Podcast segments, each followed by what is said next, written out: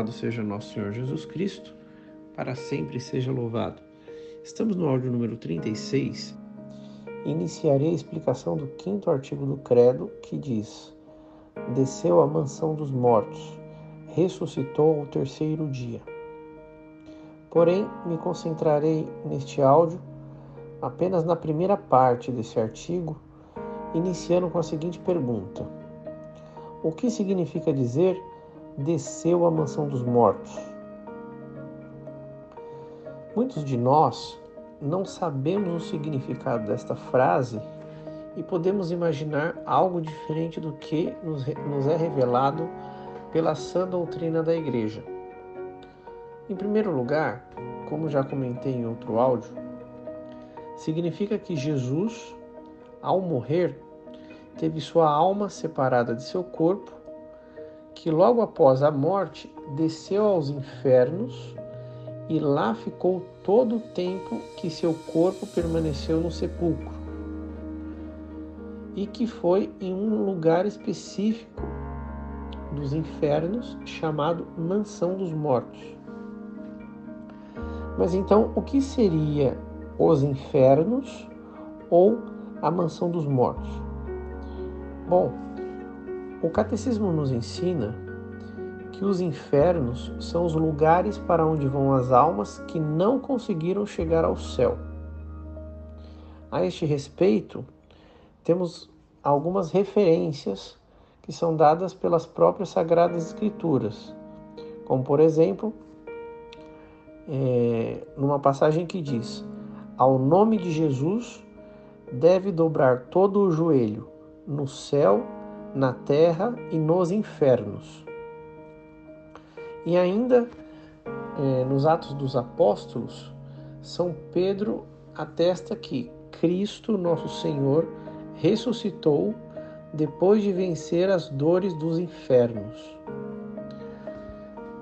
Esses lugares que compõem os infernos portanto, são divididos em três categorias: o purgatório, o limbo, que também é chamado mansão dos mortos, e o inferno propriamente dito.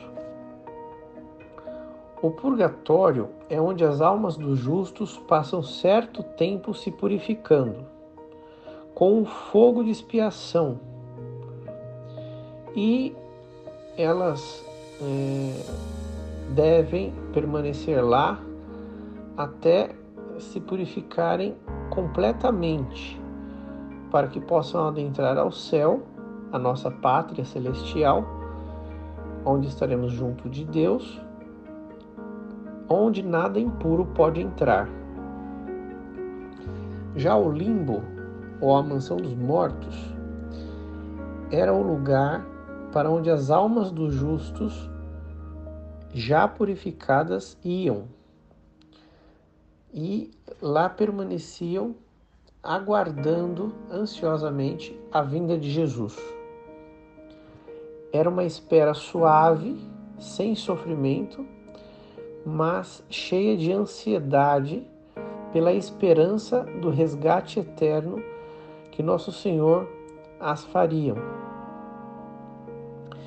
E foi a estas almas que Nosso Senhor libertou quando desceu à mansão dos mortos, conforme nós citamos no, no, no trecho que, eu que estou comentando agora do Credo. O inferno já é aquele lugar que nós é, temos a imagem construída. É, muitas vezes por filmes é, ou histórias fictícias, e é onde as almas condenadas padecem eternamente a sua justa condenação. Trata-se de uma prisão horrenda e tenebrosa, que sofrem num fogo eterno e inextinguível, juntamente com os demônios. Os sofrimentos do inferno são tão grandes que estão no grau, num grau inimaginável da nossa compreensão humana. pois atingem diretamente a alma de todas as formas, com pleno conhecimento de que aquela tortura insuportável nunca mais terá fim. É, portanto, a perfeita definição de desgraça, a maior de todas, inclusive, pois a graça de Deus fica inacessível a todas as almas condenadas no inferno. E voltando é, para a descida de nosso Senhor Jesus Cristo aos infernos, diferentemente dos homens que desceram àquele lugar na condição de prisioneiros, Jesus desceu em alma, como já comentado, mas livre dentre os mortos e vitorioso sobre a morte. Portanto, ele desce pleno em santidade, poder e glória. Aquela glória de Deus que ele mesmo é. E com esse poder, com essa majestade, ele abateu os demônios que mantinham os homens presos em consequência do pecado. Lembrando que estes homens que Jesus liberta são os justos que estavam aguardando na mansão dos mortos.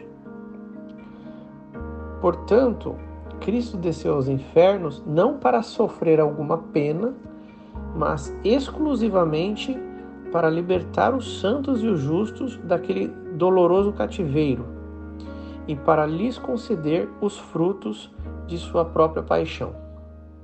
Assim, ele liberta os justos desde Adão até o último que lá estava e os leva para o céu em sua companhia.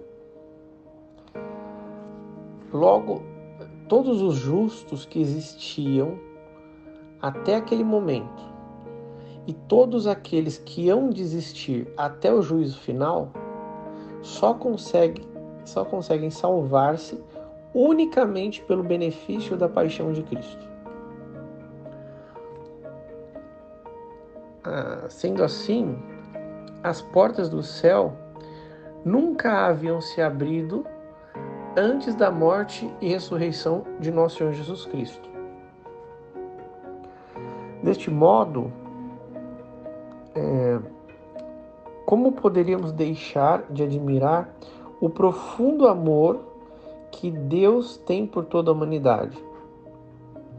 Pois ele não apenas quis sofrer uma morte cruel e horripilante, mas até penetrar nos infernos para dali, com seu poder e glória, arrancar os justos, conduzindo-os pessoalmente ao céu e triunfando plenamente sobre os demônios.